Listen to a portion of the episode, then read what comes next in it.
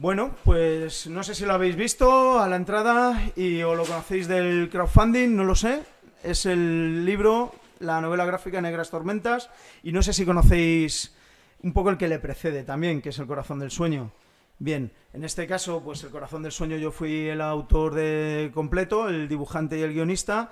Y luego después de, los cuatro años que me, que me llevó ese trabajo, me metí en otros proyectos y ya se me hacía un poco más costa arriba el, en fin, terminar el guion completo, porque, bueno, pues El Corazón del Sueño empieza en tiempos de la República contando el movimiento anarcosindicalista y, y dando así un poco un prólogo largo, y luego es verdad que pues ya pues penetra en, a partir de julio del 36 en aquello de, de la guerra y la, y la revolución social.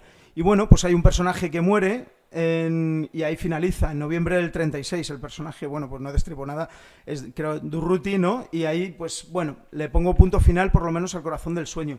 Pero es verdad que tiene una continuación y un guion que, bueno, pues era trabajable, pero que, llegaba hasta, hasta abril, hasta el principio de abril de 1939, que, acaba la guerra.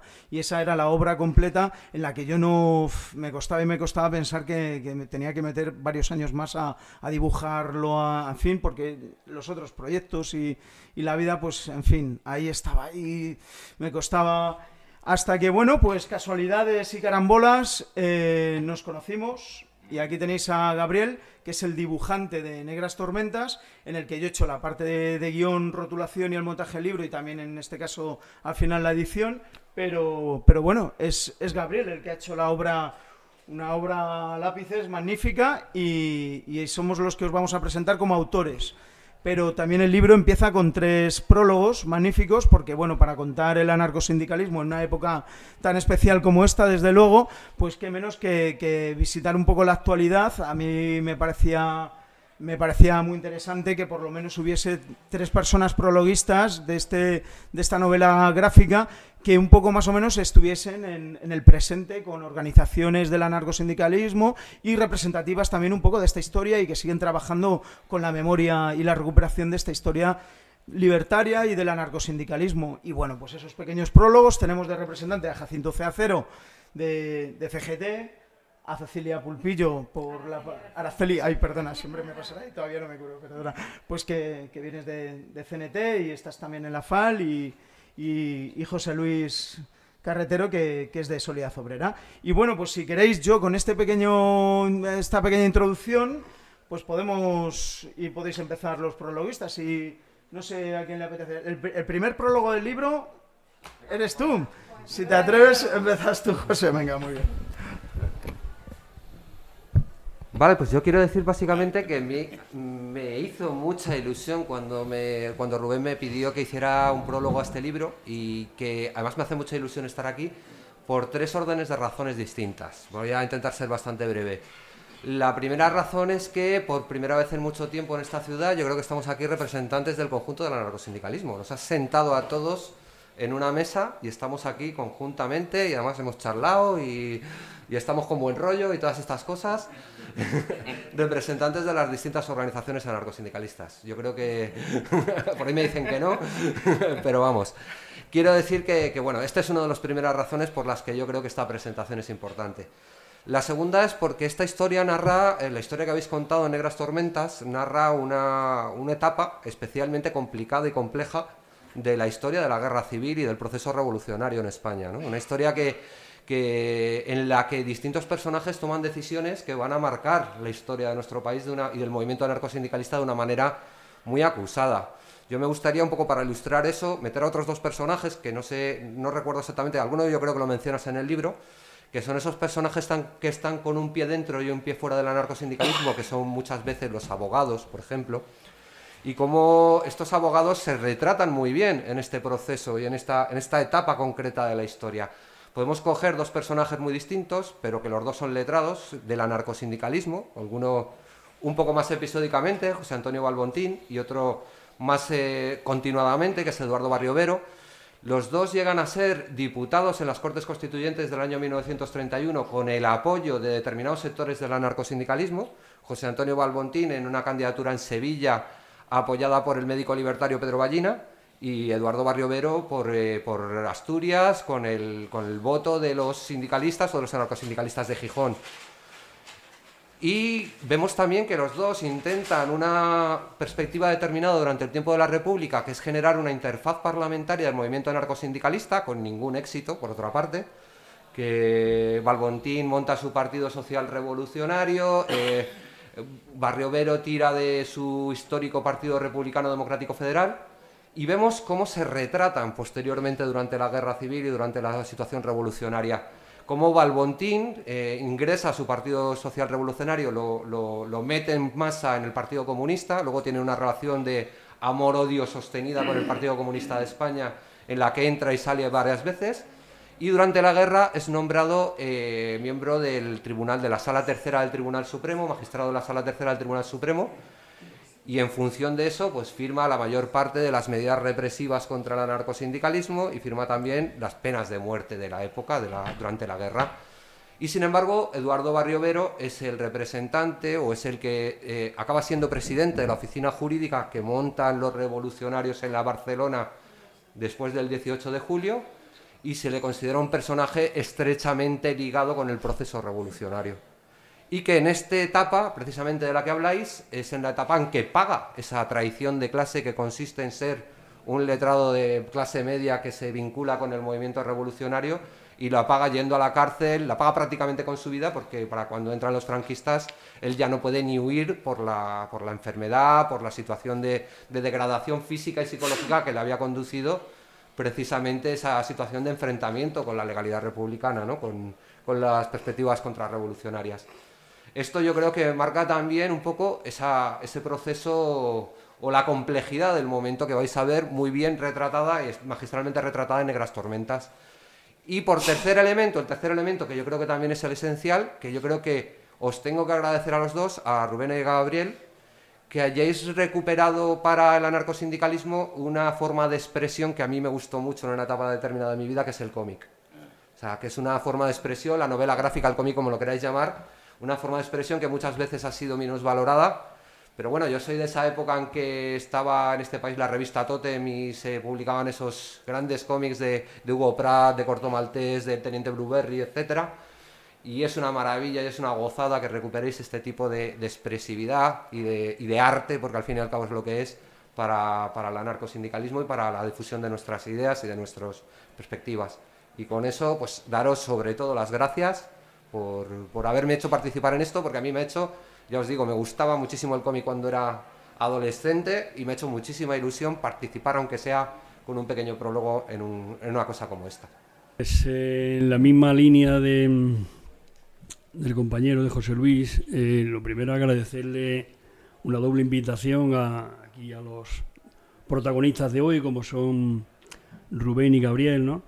Invitación por haber pensado en que uno podía prologar su texto ¿eh? y eso pues bueno pues también es de agradecer ¿no? y pensar que uno puede aportar algo en ese texto y por otro lado agradecer también la invitación luego al acto formal de, presentarlo ¿no?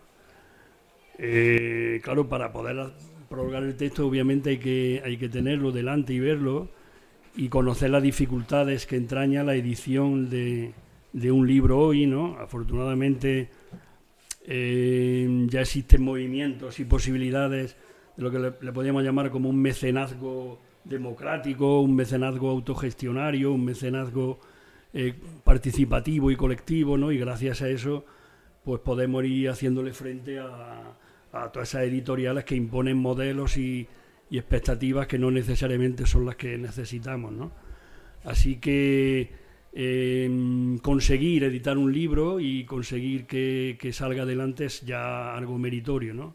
Significa la culminación de ese trabajo y, el fin de un trabajo importante intelectual.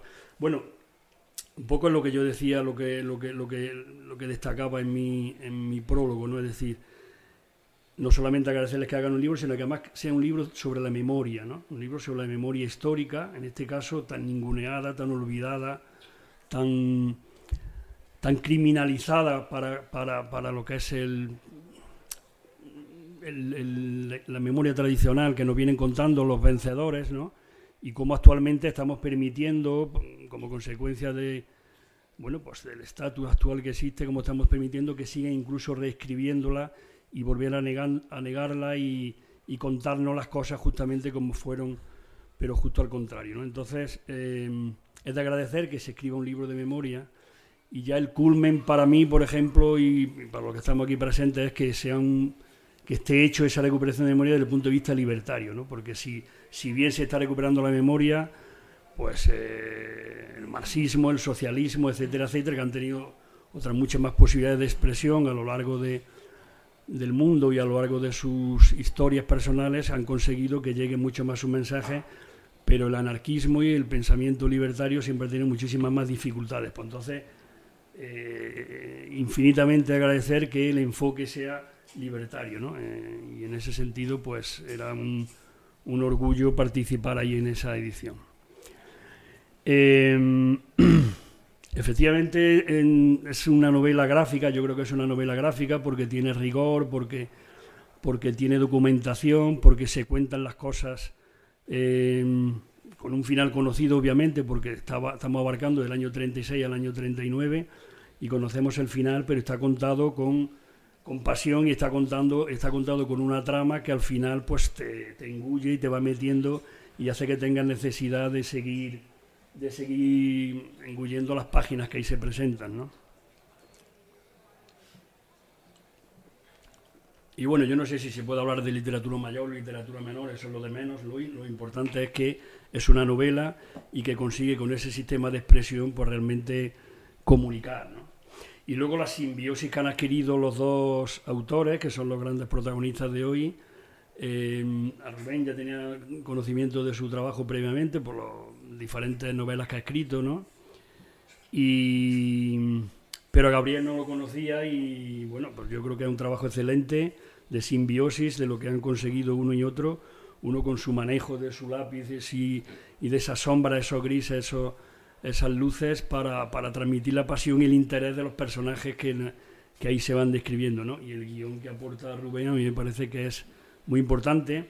Y además una, es, es, un trabajo muy valiente, muy valiente porque no le pierden la cara los grandes conflictos que supusieron esos años, ¿no? conflictos ideológicos y conflictos políticos. ¿no? Como bien se ha dicho también ya, en la primera parte de, de esta novela es el libro de 2014 de el corazón del sueño, el corazón del sueño. Me acordaba lo del sueño, pero no me acordaba lo del corazón, el corazón del sueño. Eh, bueno, yo también he tenido posibilidad de leerlo y bueno, yo creo que ahí se cuenta básicamente el éxito de lo que significó sin duda la mayor revolución social que desde luego hemos hecho en nuestro país y en, en muchísimas partes de, del mundo, ¿no? al menos en estos últimos siglos. ¿no? Yo creo que hay que sentirse gloriosos en seguir dignificando lo que es el 19 de julio el inicio de esa revolución y eso se cuenta muy bien en, esa primera parte.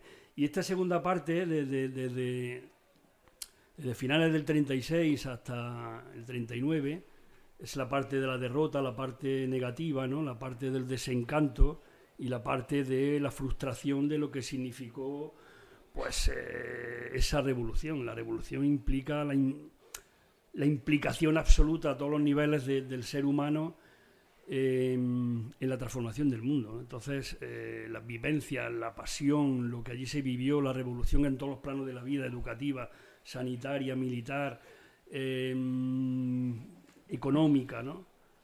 etcétera, etcétera, eso, eso sin duda, pues leerlo y leerlo aquí con esta intensidad mmm, es muy importante. Y bueno, y decía que no, no le pierden la cara a los conflictos porque efectivamente hubo, muchos conflictos. Y bueno, él, ellos lo enfocan desde el punto de vista libertario, que, evidentemente es el punto que yo, de, de, vista que yo comparto, pero obviamente hay otros puntos de vista que, que, lo explicarían de otra manera y la historia la han contado de otra manera. ¿no? Pero realmente eh, esa disyuntiva entre hacer la guerra y ganar la guerra o hacer la revolución en simultáneo, pues es el gran dilema que se plantea en, esos tres años. ¿no? Entonces, desde el marxismo, desde el estalinismo, eh, se critica abiertamente todo lo que significaba la revolución social que había puesto en marcha eh, el movimiento libertario, el movimiento anarquista, la CNT, sus comités y fundamentalmente la clase trabajadora militante en la CNT. pues eh, habían logrado que, que se viviera con, con pasión el hacer la revolución. No me interesa para nada ganar el pueblo de enfrente o la ciudad de enfrente o, o la frontera de enfrente si allí seguimos manteniendo a un cacique o seguimos manteniendo a un alcalde al que tenemos que obedecer, etcétera, etcétera. Se trataba de hacer la revolución en todo el sentido profundo del término y eso sin duda, sin duda era una ruptura ideológica muy, muy importante. Y eso yo creo que está ahí afrontado y está, y está contado para ver mm, las problemáticas que ahí surgieron y los grandes conflictos y enfrentamientos que surgieron. Y luego, además de eso, el otro gran problema profundo que existió en esos años fue que no solamente hubo enfrentamiento con el estalinismo por parte del movimiento libertario, sino internamente dentro del propio movimiento libertario. Por, un lado eran lo que eran los comités de la CNT y los comités regionales, locales, etcétera, etcétera, entre comillas, pues eh, los equipos de gestión o los equipos de dirección, la, palabra dirección no nos gusta, pero, pero bueno, las personas que tenían ese compromiso político y lo que eran las bases, ¿no? lo que era la gente, el pueblo armado, el pueblo miliciano que, que, se negaba a aceptar la implicación de esos cuadros eh, de la CNT en el poder, con, con, esos ministros, con esa implicación en la Generalitat, en el Estado español, etc. ¿no? Y cómo eso poco a poco fue derivando en, que el pueblo fuera perdiendo la pasión por esa revolución en pro de ir conquistando la guerra. Finalmente, como además se pierde la guerra, obviamente el desencanto es extremo, ¿no? Bueno, eso está ahí contado y está contado con, como digo, con entusiasmo y con rigor y con, esa impronta libertaria que, nos satisface y, por tanto agradecer, porque no la va a contar nadie como no seamos nosotros, no hay ni el Estado ni el resto de organizaciones eh, de la izquierda, etcétera, van a contar nuestra historia como no seamos nosotros, ¿no?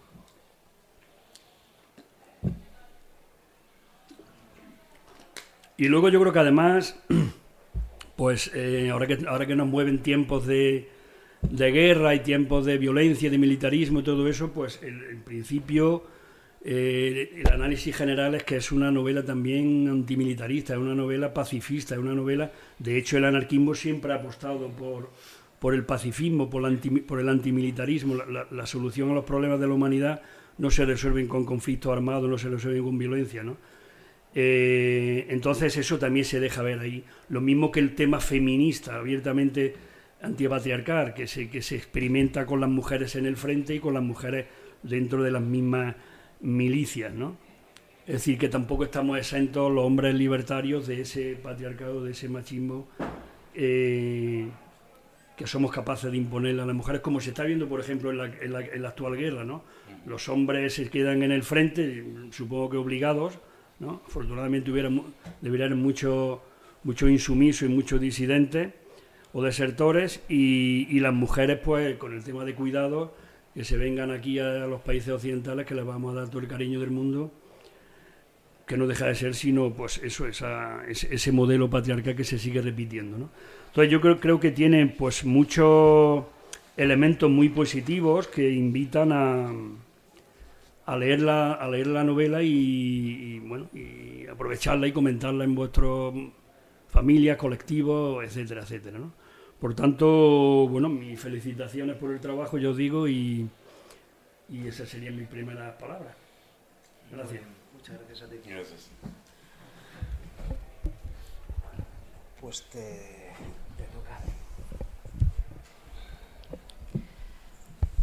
Bueno, yo me sumo un poco a las palabras de agradecimiento que los compañeros han vertido sobre vosotros.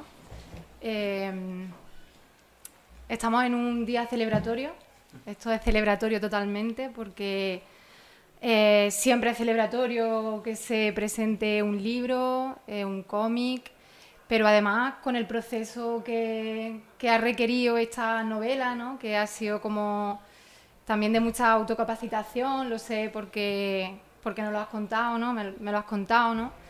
Em, el tener que hacer un crowdfunding, ¿no? Que también pues ha sido no querer renunciar a lo que era el libro en su primer momento, eh, lo que se decía, lo que queríais contar tú como guionista y tú como ilustrador, ¿no? Entonces, es celebratorio el, estar aquí con este libro y con todo el trabajo que, hay detrás, ¿no?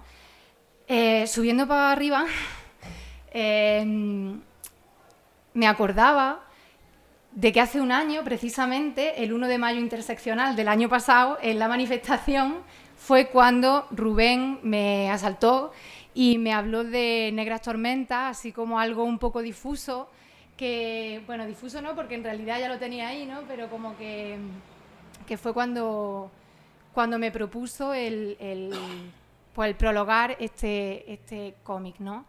Entonces no es como también ha pasado un año, todo, todo este año, hasta llegar hasta aquí. Eh, y la verdad que recuerdo con mucho cariño esa conversación, que fue bastante larga en un día también ¿no? de lucha, como el 1 de mayo, eh, en el que Rubén me hablaba de, mm, encarar eh, un cómic que hablase de la historia de la revolución social que pasó en, España, que de hecho creo que estamos hambrientas de que se cuente la historia de la revolución social, ¿no? Eh, en un cómic, de hecho un compa me lo decía hoy, ¿no? Qué guay que se haya escrito un cómic que hable de, esta historia y que no, que no tuerza el rostro también con lo que comentaba eh, el compañero de contar esas tensiones existentes dentro de, ese momento histórico, eh, dentro del anarcosindicalismo y todo el entorno eh, político, social y de ruptura existente, ¿no? Pero eso, me acuerdo que me comentaban, ¿no? Que quería mm, como reflejar eh, no solo los nombres ya conocidos, sino también reflejar la historia las historias de debajo, ¿no? O, no de debajo, porque en realidad no son de debajo, sino las historias que no, los nombres que no han trascendido, ¿no? Contar todo eso, ¿no? Contarlo en un cómic, tanto de personajes como, como Cipriano, como Federica, que son nombres que conocemos, ¿no? Eh, sino también esos personajes anónimos que dentro del movimiento libertario eh, son los que realmente sabemos que hicieron posible esa revolución social de la que, de la que hacéis cuenta en el cómic, ¿no? Eh, cuando leí el cómic para prologarlo, se ve muy bien eso, ¿no? Porque está el personaje de Juan y el personaje de María, que, en realidad son los que cuentan desde esos ojos anónimos lo que estaba pasando eh, en el frente, lo que estaba pasando en los comités, lo que estaba pasando en las colectividades, ¿no? Y también se ven a los personajes como García Oliver, ¿no? Entonces, como que el cómic es fiel también a las ideas libertarias en tanto que son las personas anónimas las que componen la historia de, nuestra, de nuestras luchas, ¿no? Eh, de hecho, eh, precisamente cuando yo me acerco al prólogo, también lo hago, lo hago desde ahí, ¿no?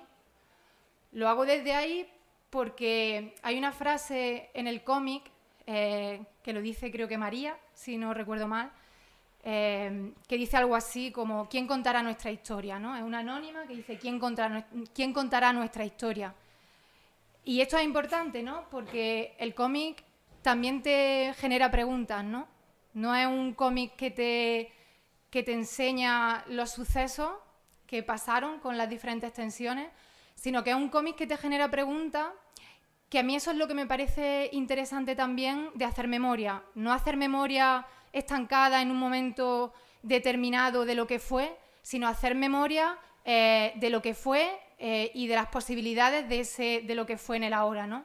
Entonces eso me parece como muy interesante y yo encaro precisamente el prólogo desde ahí eh, y además como que en todo lo que tiene que ver con la recuperación de la memoria, creo que es importante como que resaltar eh, el hecho de qué pasaba en nuestros pueblos. ¿no? Yo soy de un pueblo de Jaén muy pequeño que se llama Rus, eh, que en esa época eran 5.000 habitantes y había un sindicato.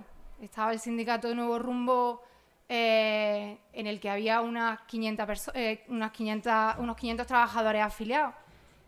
Entonces, claro, es como que te invita a ver quién eran esas personas anónimas también, qué nosotras tenemos que hacer con este cómic, eh, cómo nosotras tenemos que mirar esa historia que no ha sido contada, porque es lo que decía el compañero, ¿no? Que se ha contado por parte de, del socialismo, del comunismo, han tenido los medios, han tenido el poder, están en las universidades y han pisado el movimiento libertario, lo han ninguneado, eh, incluso para contar grandes conquistas. Es como que el movimiento libertario no estaba ahí, sin embargo, sin el movimiento libertario no se hubiesen conseguido, ¿no? Entonces también es en todo este proceso de memoria que hay de parte en, mí, ¿no? Que hay de parte en mi entorno, qué tengo que contar para romper, porque a lo mejor en mi pueblo, en mi ciudad, en mi barrio, no me han contado las cosas como eran, ¿no? A lo mejor tengo que ver eh, los anónimos que, me están susurrando qué es lo que hay ahí, ¿no? Entonces yo también encaro un poco así el prólogo, ¿no? Porque él invita eh, en, el, en el guion, hay muchas frases que te invitan a eso, ¿no? Que te hacen reflexionar. Ya no es solo la gran historia, sino, la, sino que es la historia pequeña de reflexión de qué pasaba en mi pueblo, ¿no? ¿Qué pasaba en mi, en mi barrio? ¿Qué pasaba en mi ciudad? Y eso lo hace el cómic, ¿no? Tiene esa, tiene esa capacidad de contar mucho y de darnos mucho y de poder mm, leerlo eh, con muchos ojos eh, y de poder sacar de pequeñas cositas pues el cómo me llama y cómo me interpela a mí en el presente. Eh, con respecto al dibujo, me parece, me parece que, que, casa, de hecho una vez lo comentaba en una conversación, que casa muy bien con la historia que se está contando, porque es una historia en la que se cuenta una derrota. Y en ese contar esa derrota es una pluma, o sea, es, como carboncillo, ¿no? no tiene color, no tiene como el corazón del sueño, por ejemplo, ¿no? Y, también Gabriel ahí aporta mucho a esa historia, aporta mucho la pluma de, de que a lo mejor esa historia no se podía colorear, no se tiene que colorear, porque el blanco y negro nos dice mucho, claro, y, eso es muy potente y también, pues la enhorabuena, porque, porque transmite mucho, eso es... Eh, es como muy, muy duro, muy rudo y hay a quien no le puede parecer bonito, pero no tiene que ser bonito, aunque sí que es bonito, porque lo que cuenta te lo cuenta como tiene que ser contado con esa pluma, ¿no? Entonces, mm, mi enhorabuena a ambos, de verdad, porque por ambas partes, eh, yo que lo, leí, eh, hubo, escenas que, me conmovieron y que me hicieron llorar, ¿no? Eh, la escena de Mauro Baja Tierra me, movió mucho. Cuando, cuando llegáis, cuando lleguéis ahí, eh, pues eso, ¿no? Como, que mueve mucho. Y además, sí que añadir y un poco complementar quizá esto, que la memoria al final no tiene que quedarse estanca, que la memoria no es estanca en realidad. Precisamente mm, por la parte que me toca, por la parte eh, sindical de CNT, por la Fundación Anselmo Lorenzo, eh, hay, hay mucha vida. En un momento que parece desconsuelo, en realidad pasan muchas cosas que a lo mejor no, no, no salen en los, grandes, en los grandes medios, pero hay muchas secciones sindicales, hay mucha, mucha vida alrededor del movimiento libertario, creo que en la mesa se hace presente. Precisamente hoy ha dado la casualidad, como muy, ¿no? que, que está la primera Bienal Anarquista eh, en marcha con, una jornada eh, de, debate, de charla, eh, que está en la Fundación Anselmo Lorenzo y en el Ateneo Maliciosa. Entonces, que ahí el movimiento libertario sigue vivo. O hacemos memoria porque tenemos un ADN que nos hace, tenemos un ADN del que venimos, pero ese ADN no tiene que ser desde la nostalgia, y yo creo que eso también quería marcarlo mucho en el prólogo, sino que tiene que ser desde, el sabernos en la historia para seguir luchando en el presente, porque en el presente también eh, hay opciones políticas e ideológicas que piensan en la revolución social.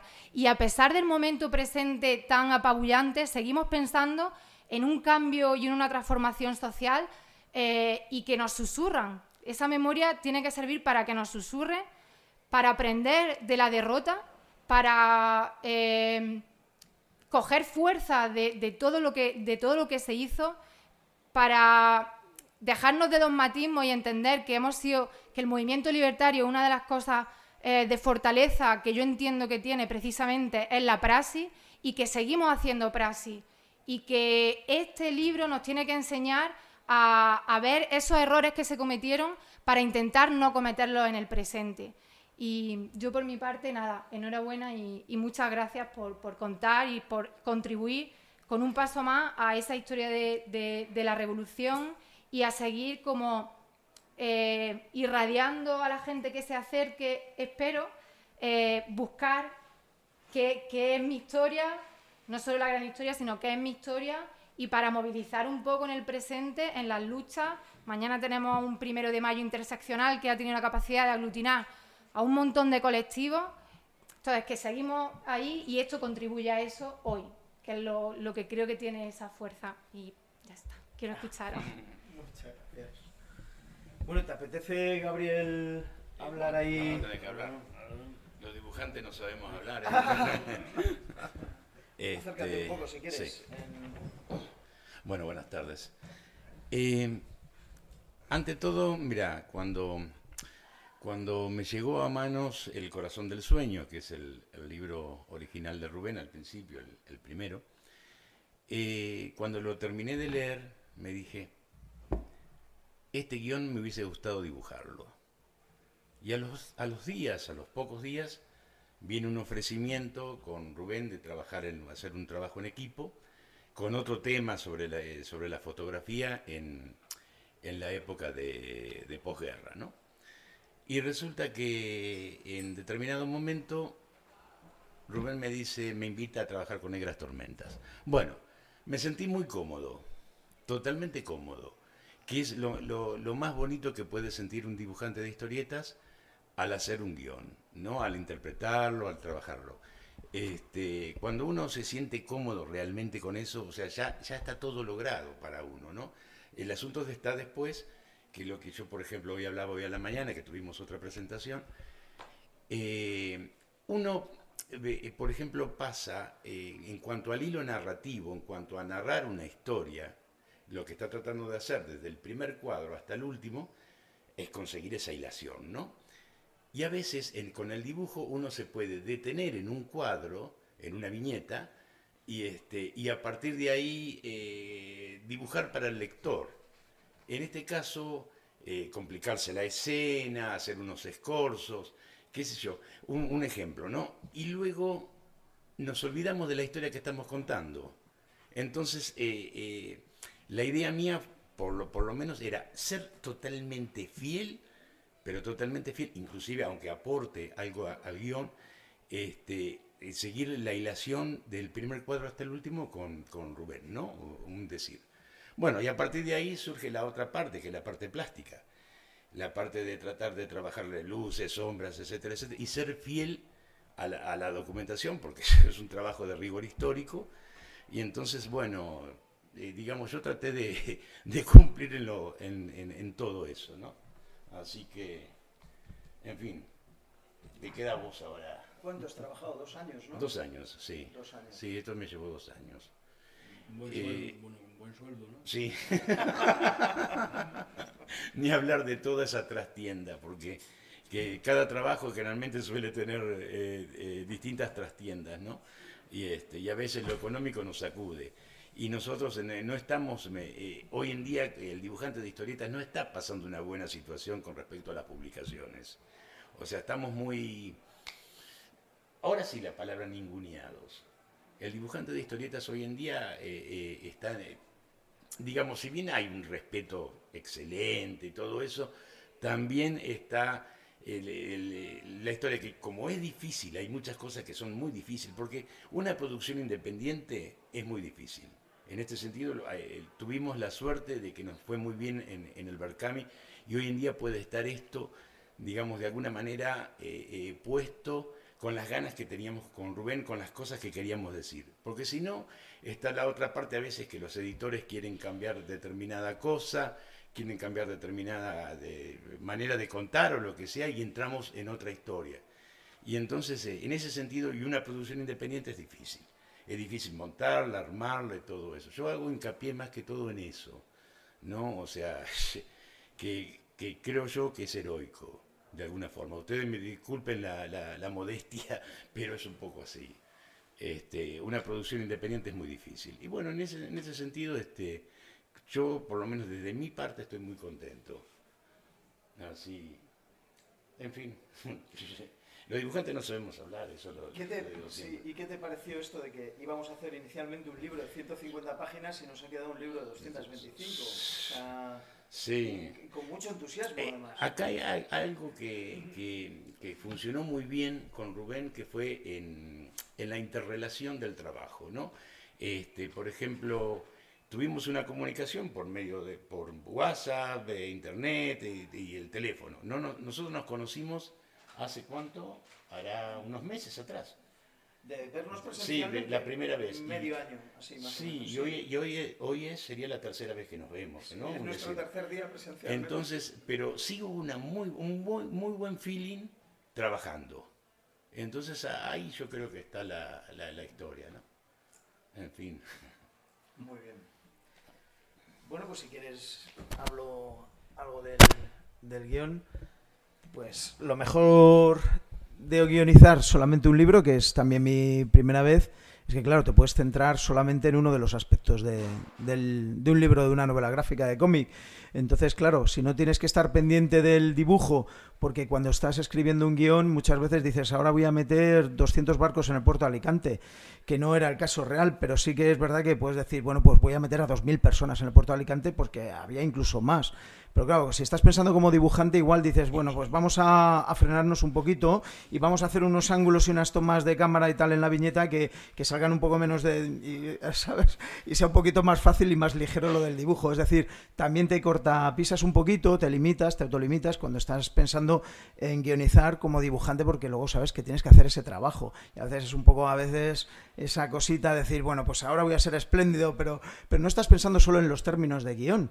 Es decir, ¿qué le va mejor al guion? ¿Cómo fluye mejor? ¿Cómo respira? Y la dinámica y la, la cuestión secuencial ahora se desarrolla mejor así o asá y los lo- las contraluces que debe tener toda historia, ¿no? Cuando es un poquito más dramática, darle un poquito más de alegría, en fin, y jugar sobre todo con los detalles, pues claro, cuando tienes un dibujante y encima con una, una maestría como la de Gabriel, pues dices, y además encima que dibuja como el rayo y además con una intensidad y se entrega en cuerpo y alma, pues dices, bueno, pues esto va de bien, vamos a ser el guion más espléndido del mundo, el guionista más espléndido, y vamos a pensar en, en eso, en que, bueno, pues que, que Gabriel no ponía ninguna pega, nunca, entonces digo, bueno, pues vamos para adelante, y, y además escoger sobre todo fotografías para un cómic, que hay mucho material en este sentido, a veces se tira de audiovisuales, de películas, de documentales, pero sí que es verdad que las fotografías están ahí, son muchas veces muy poderosas, yo cuando hice El corazón del sueño tiré también mucho de fotografías de referencia, pero es verdad que le da un aire un poquito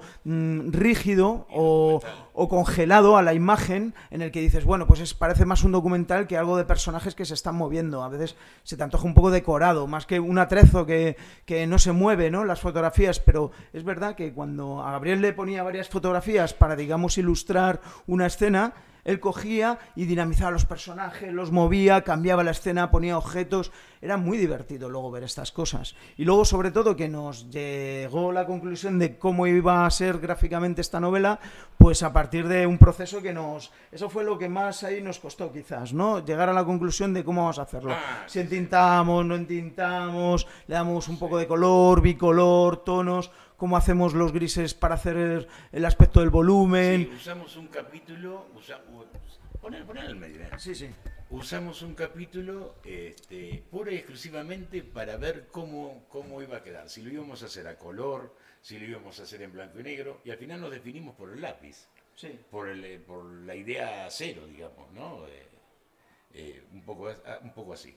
Y este, en ese sentido, qué sé yo, es como, como que Fue una ya... revelación bastante fantástica en realidad, porque si te acuerdas, la cuestión era que íbamos viendo entintados y trabajos que hacíamos con un acabado con el ordenador, Ajá, sí. pero sí es verdad que luego al final es que yo me quedaba mirando tus láminas, Sí. las que estaban hechas a, Ah, el- a los- lápiz, Los, primeros bocetos. y digo, todo no, eso. no, pero si es que lo impresionante son estas láminas, estas páginas a lápiz, pues vamos a entregarnos al lápiz.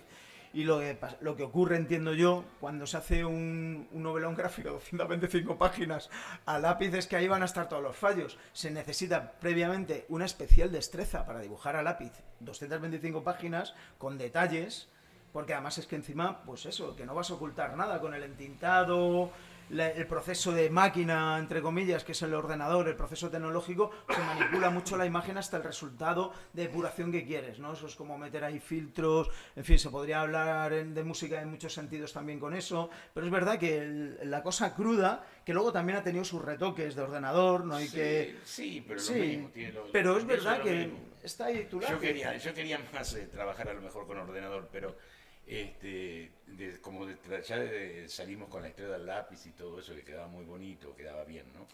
Como para el trabajo en sí, este, ya digamos como que nos dedicamos a eso. Pero este, hay, hay muchos entretelones que ahora se nos van porque mm, se nos pierden en realidad, hay cosas que a lo mejor uno ha pensado, ay, qué lindo esto para poder hablarlo y ahora uno se olvida porque yo no preparé nada, digamos, ningún, porque cada vez que hago una cosa siempre la hago al revés. Entonces, yo no sé, sí, pero no, no, no, pero sin querer, ¿no? Decir, este, eh, prefiero esto, que, que sea así espontáneo, ¿no?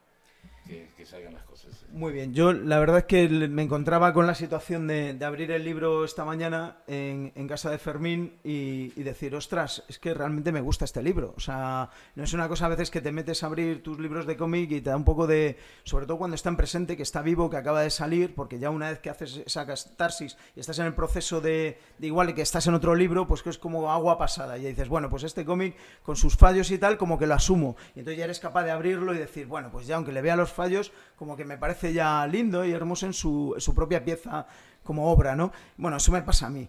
Pero lo que me ha ocurrido aquí, como claro, tú eres el, en el caso el dibujante, pues me he atrevido más a... Y es verdad que también hay sus fallitos y sus cosas Pero y, podido y tal. más en el guion. Pero yo lo he abierto y, y- y no sé, me ha parecido un, un libro fantástico, la verdad, y de una gran calidad en todos los sentidos. O sea que, y además está bien decirlo aquí, como el dibujante es él, pues porque no soy yo solo el autor, digo, ¡hala, qué sobrado! ¿No? Aquí, viva el ego, ¿no? Mira que un libro fantástico, ¿no? Pues es verdad. O sea, lo abres y, yo al menos estoy muy contento. Uno trata de hacer un Compacto. trabajo, un trabajo como que, que llegue, ¿no? Este, Y uno se fue involucrando cada vez más, porque no es que uno se involucra desde la primera página y dice, bueno, tengo el guion, ah, ya lo estudié, lo leí, me lo leí cinco veces, o, o lo que sea, y empieza a trabajar. No, uno empieza a trabajar con el guion, va a leer 10, 10 o 20 veces el, el- el- el mismo argumento, pero el sentimiento de uno empieza a trabajar de a poquito en las primeras viñetas y así, así, así sucesivamente hasta ir trabajando las, todas las páginas, ¿no? toda la historia en sí. Sí, y luego, por con respecto a los prólogos, me, me pareció muy interesante el tuyo, José, cuando decías, esto es cuando la historia de... ¿No? Porque es, es verdad que también tiene esa, digamos, en el corazón del sueño, por echar otra vez la referencia, bueno, hay historias así como más de fuerza, de pasión, de alegría, de construcción, esa autogestión masiva, esas eh, colectividades, ¿no? La intensidad y la emoción que van poniendo ahí los personajes en ese momento, en esos primeros meses, pues bueno, es muy fácil de narrar desde ese punto así luminoso, ¿no? Que es lo que, lo que importaba, ¿no? La guerra es, tragedia, es drama, es terror, es dolor, es sangre y además también hay mucha, en fin, hay mucha historiografía con respecto a ella. A nivel de cómics, por ejemplo, ya hay un, un ensayo así de gordo sobre 700 cómics que hay sobre lo de la guerra civil que ha hecho Michel Matí, en el que está también el corazón del sueño. Quiero decir, sobre la guerra civil hay bastante material, vamos a decir, abundante. La, la parte ah, que aporta como objetivo Negras Tormentas y su predecesor, eh, El Corazón del Sueño, es coger esa parte, digamos, sí, luminosa, que es, que es lo que supone pues, toda esa fuerza creadora y constructora de, de colectividad, de, de, en fin, de, de todo lo que es eh, sintéticamente pues, la revolución social, ¿no? Y que es, el- es lo que trata de abordar. Y el movimiento anarcosindicalista también tiene además una fuerza porque, bueno, pues vincula muchos ejes y muchos flujos ahí que son tan importantes que cuando lo- te estás metiendo en la historia dices, jolín, lo que hacías tú, ¿no? ¿Por qué nadie abordado? Pues porque los que tenían voz igual pues eran, eran otras organizaciones que son los que tienen el poder y aquí nadie va a contar todo esto, ¿no? Y luego cuando abordas tú, que, que decías ahí en el prólogo, la cosa de que, de que, bueno, que también esa intensidad dramática que va cogiendo Negras Tormentas que es como contrapunto al corazón del sueño, que, se, que te vas metiendo en historias que son tiene una fuerza dramática y trágica, que acaba además de manera un poco trágica, pues al final tienes que contrapear con historias un poco más luminosas y a mí me ha costado como guionista, porque sí que es verdad que de una fuerza y dramática que ha cogiendo intensidad, es decir, tenemos que colocar, a ver Rubén, una historia un poquito que dé un poquito de alegría o que cambie un poco ese tono así a veces, ¿no? Pero es verdad, que lo decías tú muy bien, que es un poco como asomarse al abismo, ¿no? El abismo de que cuando los nadies tomamos la, la, la, posesión ¿no? de, la marcha de la historia y nos hacemos dueñas de, todo el discurrir del estado de las cosas y, y, y, tomamos la vida nuestra en nuestras manos, como ocurre aquí, pues en fin, igual pues puede ocurrir cosas como la que ocurrieron del 36 y sobre todo hacia el 37, 38 y al 39 al final, pues que, que, es un poco como asomarse, y es lo que hay en este contenido del libro, que, que bueno, pues que es, es, a veces doloroso y también es conflictivo y también tiene toda esa parte de, de, de temas de decir, no vamos a... Y tú también lo exponías muy bien en tu prólogo y lo has dicho también ahora, cuando lo has expuesto, que es verdad, que, no nos hemos achicado tampoco a la hora de abordar todo lo que son los conflictos. Ya no solo el conflicto, es decir, con lo que había con esa parte de la militancia más del Partido Comunista, engordado y el estalinismo y esa cultura de ese tipo de socialismo de comités vertical y jerárquico que quiso aplastar todas estas creaciones populares de las colectivizaciones y todo lo que eh, ya he dicho que llamamos revolución social, pues ahí está, ahí está presente toda esa represión, esa contrarrevolución y hay que contarla, pero también hay tensiones internas dentro del anarcosindicalismo y se generan tensiones internas también o, o tensiones entre los diferentes bandos de lo que llamamos el antifascismo en esa en esa parte del, del, territorio y del bando de la gente que estaba luchando contra militares y fascistas. ¿no?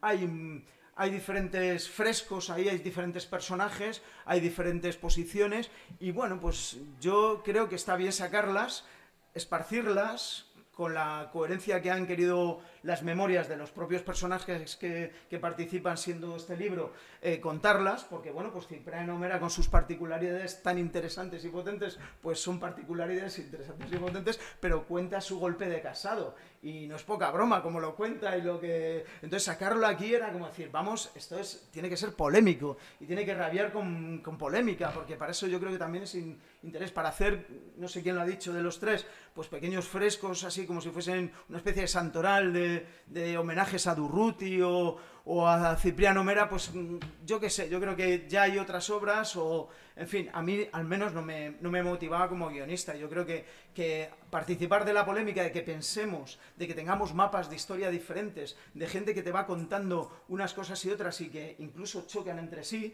es muy potente. Es decir, gente que te está contando cosas y, y las mismas situaciones en el mismo momento y lugar de la cronología lineal del tiempo y que no, que no, que son perspectivas diferentes, que son diferencias, ¿no? Y eso que lo estás leyendo y la siguiente historia, el, siguiente capítulo te lo cuentan de otra manera, pues a mí me parece que es enriquecedor el, el tener ese puzzle entre las manos y que nos dé lugar a pensar y que también nos da lugar a pensar al presente. Es una invitación muy clara a decir, ostras, esta historia ha sido olvidada, manipulada, prejuiciada constantemente y sobre todo cubierta de mantos y mantos y mantos de olvido. ¿no? Las colectividades es el olvido del olvido de nuestra historia. Tenemos a quizás 117.000 o 160.000 personas enterradas en fosas comunes.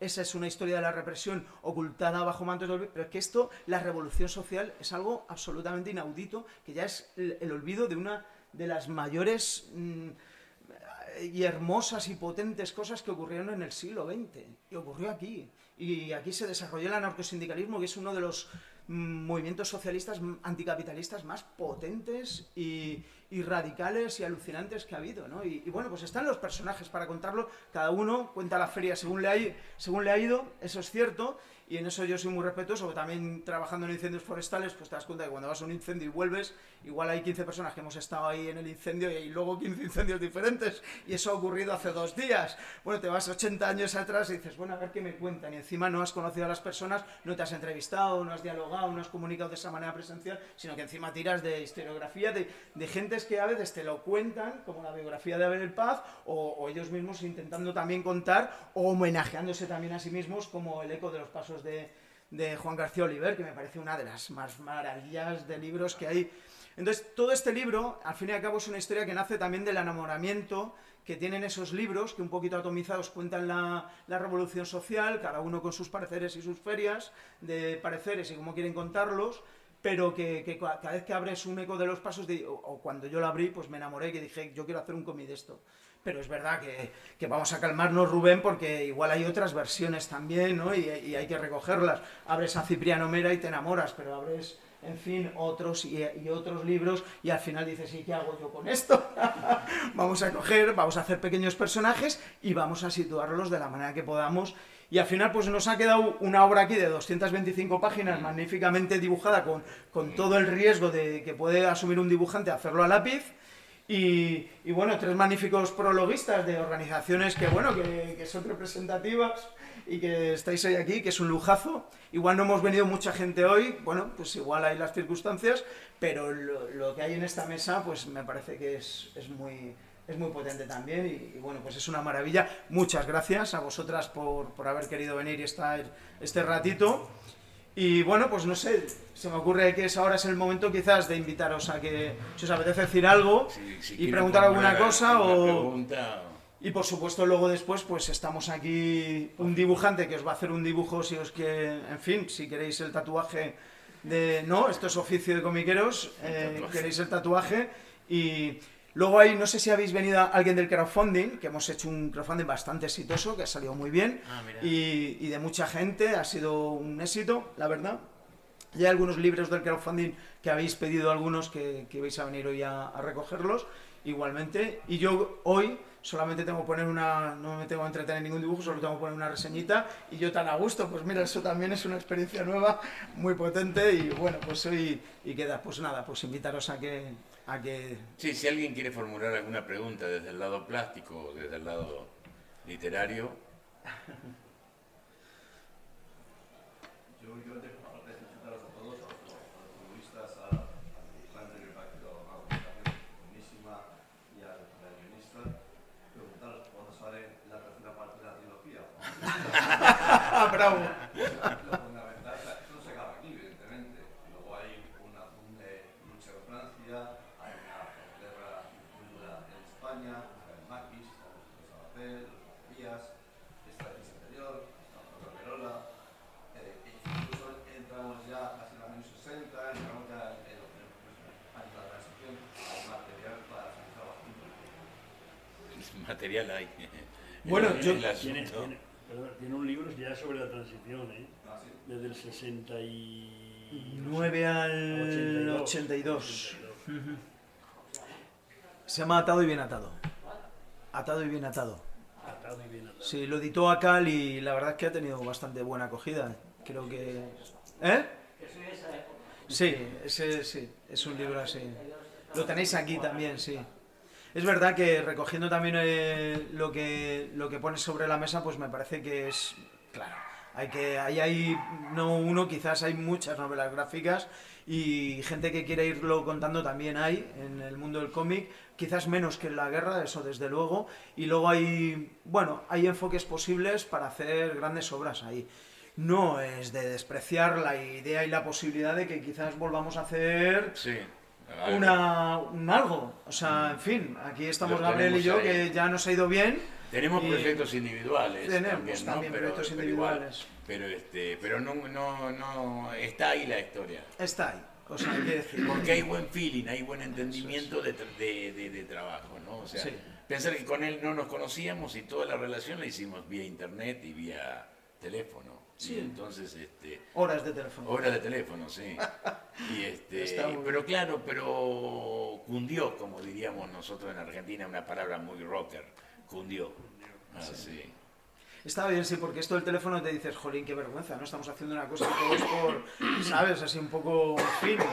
¿no? Escrito, teléfono y demás, y, y presencialmente pues no, no había eso, pero claro, luego te pones a tus grupos de, de música favoritos ahí que están haciendo, y sobre todo con la pandemia, enviándose podcast todo el rato, ah, pues eh, aquí la, la pista de, y aquí te envío yo la mía y tal, y no se ven casi en un año y han hecho un discazo que dices, ala, bueno, pues tampoco lo hace otra gente. Y en el rock and roll, que es algo todo muy colectivo, También en el cómic es verdad que no es tan Y este colectivo. trabajo este está, es- está sí, pandemiado. está pandemiado. Claro, porque ¿cierto? sí, sí, sí, sí, hubo, hubo un buen, una buena buen etapa, una buena etapa de, de- de- si no ha salido ninguna mascarilla es porque no. Época. Oye, ¿os gusta la portada ahora que lo habéis visto? Esta portada de, de nubes, porque nos costó también, creo que es la cuarta portada. O la- así, no, tercera, o sí, la tercera o cuarta. Que, ah, por ahí anda la cosa. En Sí. fin, no sé si os llama la Bueno, atención. por lo general siempre se hace una o dos portadas antes de, de- de- de la publicación, ¿no? De un libro. O sea, eh, la portada A y la portada B. Pero nosotros hicimos dos o tres y no, no, no nos daban, no, no quedábamos conformes. No. Hasta que en un determinado momento, como es eso, ¿no? Tac, tac, tac, y se hizo.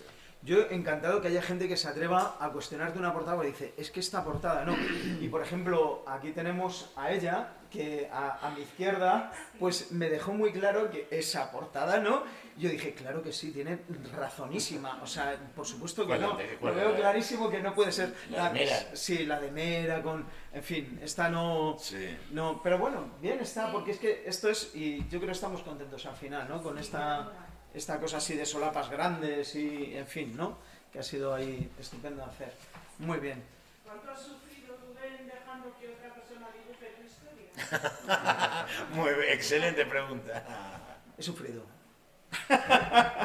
Lo, reconozco que ha habido momentos que dices, claro, yo no lo hubiera hecho así. O sea, que decir, yo no hubiera hecho eso exactamente.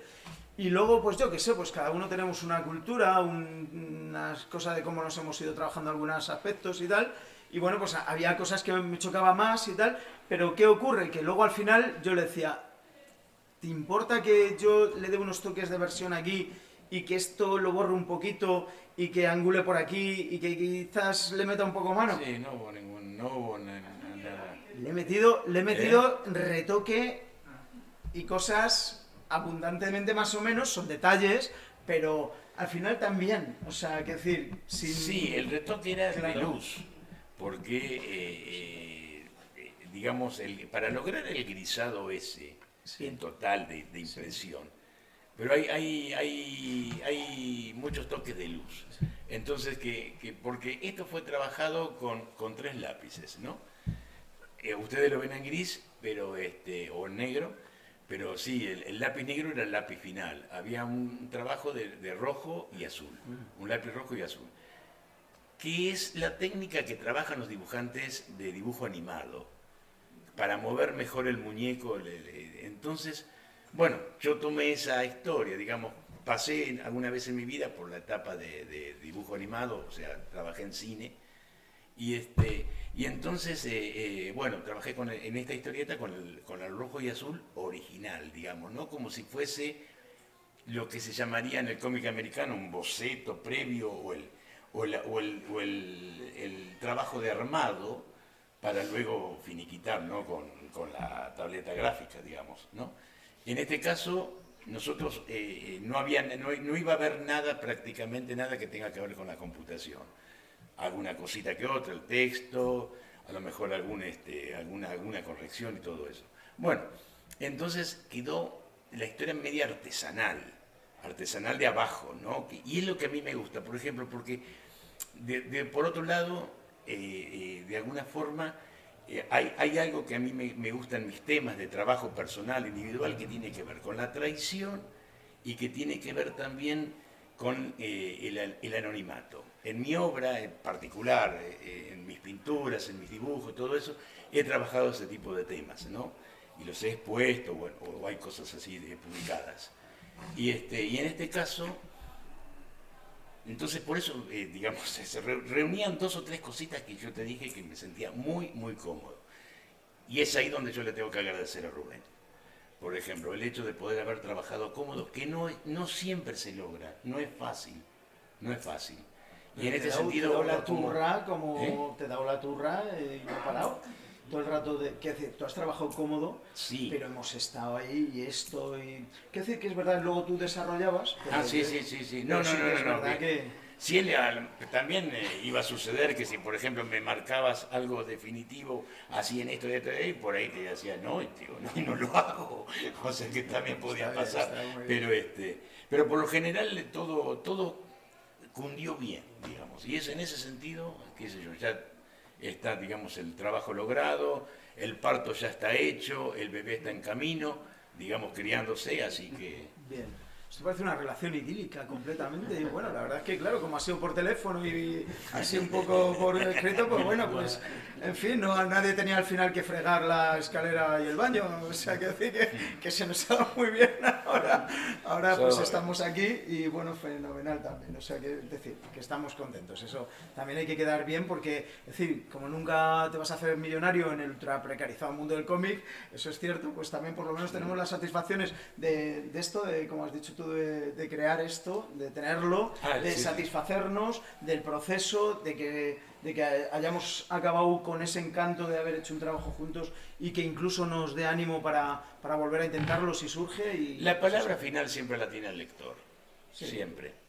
Así que este, esto está en, va en camino, digamos, ¿no? Ya salió, ya está, muchos de ustedes a lo mejor tienen el libro en la mano, pero no lo han leído. Entonces, bueno, ya eh, se- seguirá ese proceso, lo leerán, lo verán, o a lo mejor lo volverán a leer, qué sé yo, sucede ese tipo de cosas, pero como que la cosa ya salió, digamos. Ahora, eh, el punto final, digamos, lo tienen ustedes.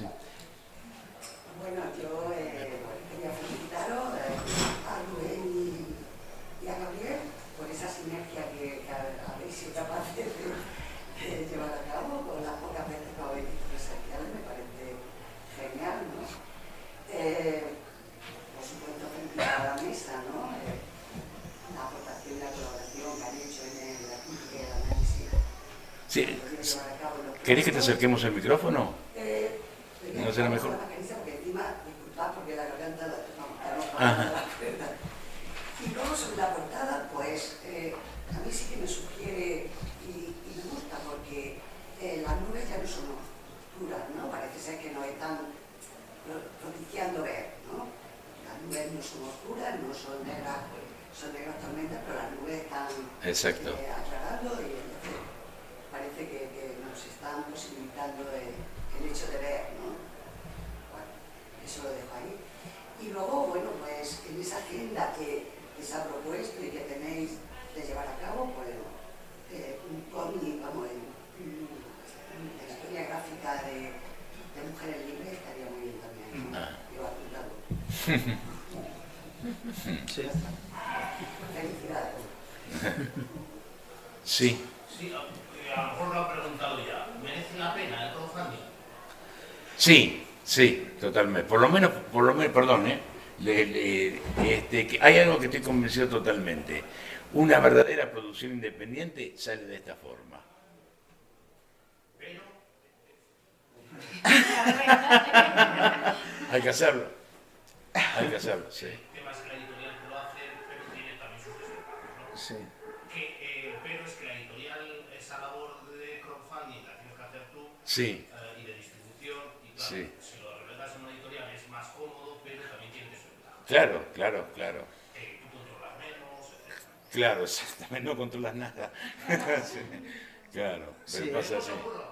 Mucho curro, Mucho querido. Sí, esto es verdad. O sea, claro, cuando te quieres enfrentar a sacar todo y hacer todo el proceso y empezar a pedir presupuestos en imprentas y a partir de ahí todo lo demás y estar dando bastante la brasilla por teléfono a quien te puede dar conocimiento. O sea, desde un montador, una montadora, una ilustradora a a todo el mundo que está trabajando con, eh, con imprenta y que sabe un poco, pues eso, cómo se va a montar los ferros, los milímetros del canto, etcétera, etcétera, cómo vas colocando las cosas.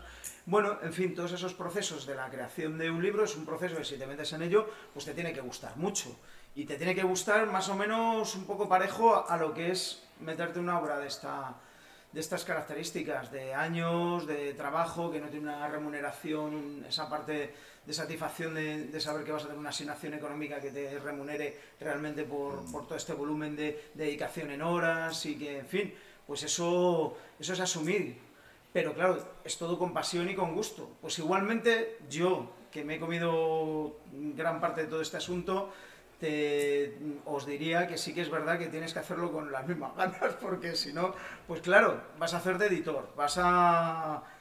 Te tiene que apetecer conocer cómo el proceso. Y sobre todo, encelar, comprarte unas buenas pistolas de, de, ¿sabes? De cinta de embalaje, ¿sabes? Y coger mucho, pre- ¿eh? mucha mano así, que yo ya tenía una mano ahí embalando cajas así que hacía flash y digo, oh, se me ha ido otra vez la cinta, pero si ya llevo 50.000 horas, ya no se me tendría que ir la cinta, ¿no?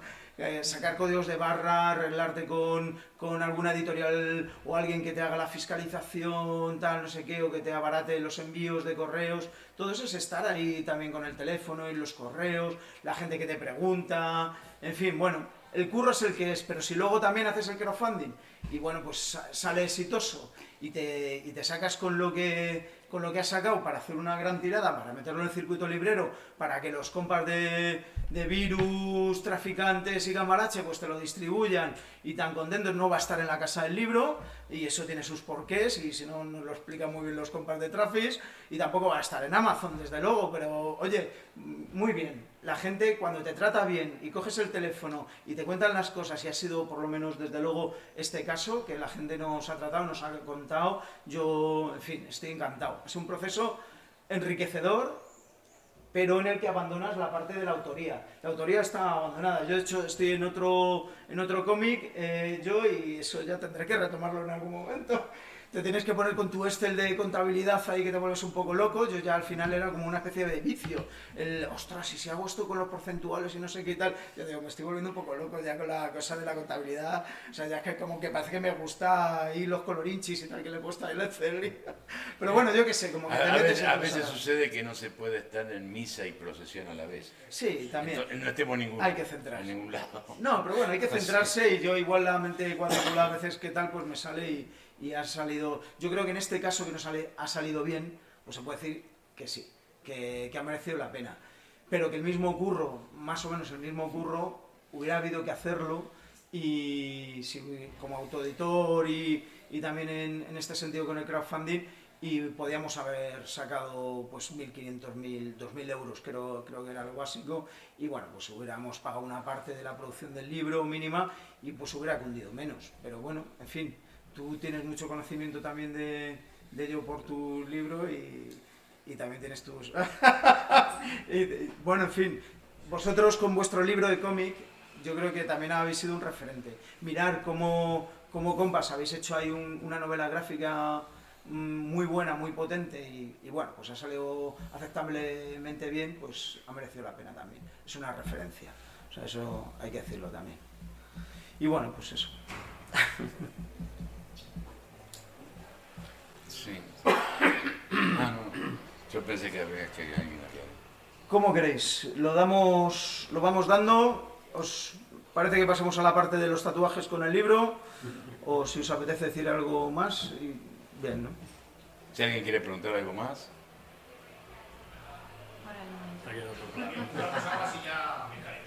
Eh, ¿Cuánto habéis, porque como ven, he llegado tarde, cuánto habéis invertido en, guion y tiempo? ¿En tiempo? Dos años. Eh, Lo que lleva una novela gráfica. ¿Cuál era tu sí. jornada de trabajo más o menos? 8 o 10 horas. Yo trabajo 8 o 10 y a veces un poco más. Pero, pero seguro que con más proyectos que con esto. Eh, sí, pero sí, pero hasta ahí, no te creas. No, me dediqué muy a full a esto. Siempre, siempre hago una cosita que, que digamos que voy haciendo para vivir, ¿no? O sea, pero este, esto le di a full. Porque cuando te metes en un, en un trabajo de estos, o te, metes a full a todo o nada, ¿no? Es un decir, y me metí a full a todo, ¿viste? Claro, un, para mí, ¿no? Por lo menos.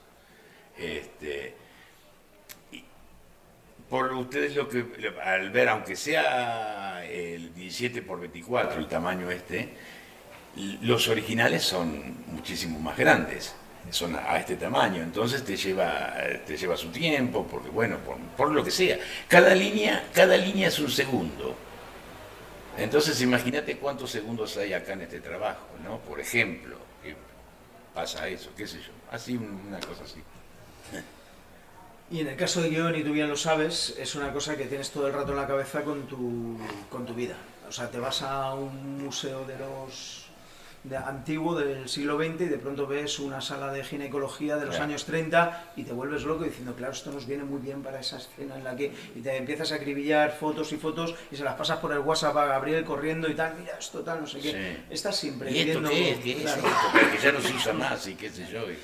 Luego en tiempo de ponerte a escribir, pues a veces es difícil computar una cosa así por horas, pero sí que es verdad que, que quizás se lleva menos tiempo algunas veces de, de lo que es estar mm, sobre la mesa de, sobre la tabla de dibujo, porque eso yo sé perfectamente lo que es, y se lleva muchísimas horas, y bueno, el guion lo vas a ir un poco como cogiendo tal, pero no lo deja a la cabeza, o sea, el, el guion está siempre ahí maquinando, ¿no? Y entonces vives con ello hasta que al final dices, Hasta ya que terminas. Hasta que terminas. Estás ahí, vives con ello y tienes tus momentos en los que lo estás escribiendo o lo estás compartiendo, en este caso con Gabriel, y, y ahí un poco pues respira esa, esa cosa sobre el, sobre el papel o sobre el ordenador y bueno, pues lo, está- lo estás haciendo así.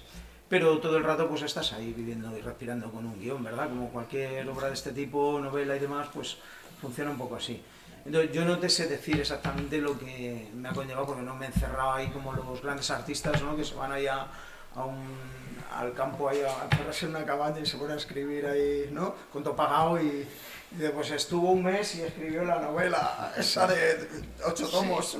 Yo contestándole la pregunta a, a este muchacho que había dicho con, con cuánto tiempo nos llevaba y todo eso, pero aparte de eso, más allá, uno elige eh, producir cómodamente, ¿no? Yo creo que si uno produce cómodamente, produce mejor. Entonces, eh, bueno, le das vueltas a la cabeza, le das vuelta al trabajo todo el tiempo y estás las 24 en esto. Por más que hayas trabajado 10 horas diarias o lo que sea, estás las 24 en el, en el tema. ¿Cómo? ¿El qué? Le digo, le digo a Rubén, ¿te das con escribir o con dibujar? Mira qué pregunta. Es que en, en un cómic, es verdad, no sé quién lo dijo, pues sería Michael Moore o alguno de estos grandes y tal, del- pero es verdad que en un cómic eh, el dibujo es escritura y, Claro. y el texto también es dibujo y forma un poco, comparte todo mucho. Entonces, es verdad que cuando estás en esa doble, ¿no? Las dos facetas ahí fundidas un poco de, de algo parecido a escritor y algo parecido a dibujante, que es eh, ser historietista, pues bueno, pues es que no concibes una cosa sin la otra y así y tal, pero cuando te metes de escritor, pues claro, eso ya lo he contado antes y es un poco eso que te puedes centrar un poco más en esa, en esa faceta y te puedes explayar, porque a veces te, cuando sabes que lo vas a dibujar, a veces te pones autolímites porque estás pensando que luego lo tienes que, crear y le tienes que dedicar de esa manera. Entonces, cuando ya de dibujante y funciona muy bien con el dibujante la cosa, porque se pone manos a la obra y se entrega con pasión, pues claro, ha sido muy loco. Te entregas ahí al guion y dices, bueno, pues que haya 280.000 caballos en esta viñeta, venga, va.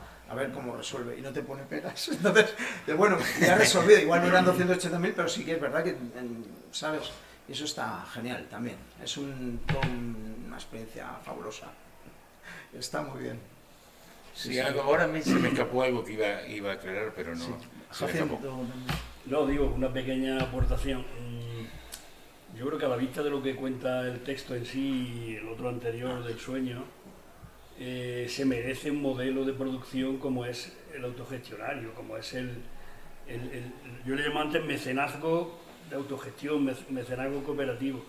Y eso es una alternativa a meterte en una editorial a saco donde, donde simplemente pues te marcan, te indican, te ponen, te llevan a no sé cuánto. Es decir, la alternativa hay que buscarla ahí, ¿no? Y de hecho, evidentemente para ellos tiene un sentido profundo lo que han hecho, su trabajo, su producción intelectual, etcétera. Pero para quienes leemos eso, mm, nuestra idea es que hay que sacar lecciones para aplicarlas hoy. Y ahí hay toda una historia de, participación, de, autogestión, de, que es posible hacer cosas de, manera alternativa al individualismo y al capitalismo y al neo- neoliberalismo que no nos han contado que hay muchas experiencias muy diseminadas en todo el mundo que se están aplicando y que, esto no es algo, y, eh, no sé, de ficción, sino que esto es real. ¿no? Entonces la lección sería que hay que, que- hacer y llevar a cabo proyectos en nuestra vida personal, cada uno en su ámbito donde se mueva, de construir mundos alternativos al, al que nos dicen que es obligatoriamente seguir. ¿no? Por tanto, se merece este tipo de libros, se merece un, un proceso de producción como es el que han seguido, ¿no? aparte de lo que supone de esfuerzo, etcétera, etcétera, ¿no? pero, pero, pero los valores que ahí se viven son los que realmente nos harán cambiar las cosas. ¿no? Bueno, era solamente. Muy bien. Muy bien. Sí. Bueno, yo creo que no afirmar. sé si la- eh, con respecto a la narración, ¿no? O sea, que la historia trata también en, en narrar no lo que, que Rubén me diga como, como guionista, sino lo que uno le puede, eh, le puede aplicar, porque si no, digamos, en los horizontales, al, transcribir, digamos, lo que, lo que dice Rubén, por ejemplo, si yo soy fiel dibujando eso, estoy repitiendo la misma historia. Entonces, por el cual aplico como todo, como todo ilustrador, ¿no? O sea, trabajar la otra parte, tratar de darle, de buscarle la, la tuerca, digamos, al asunto.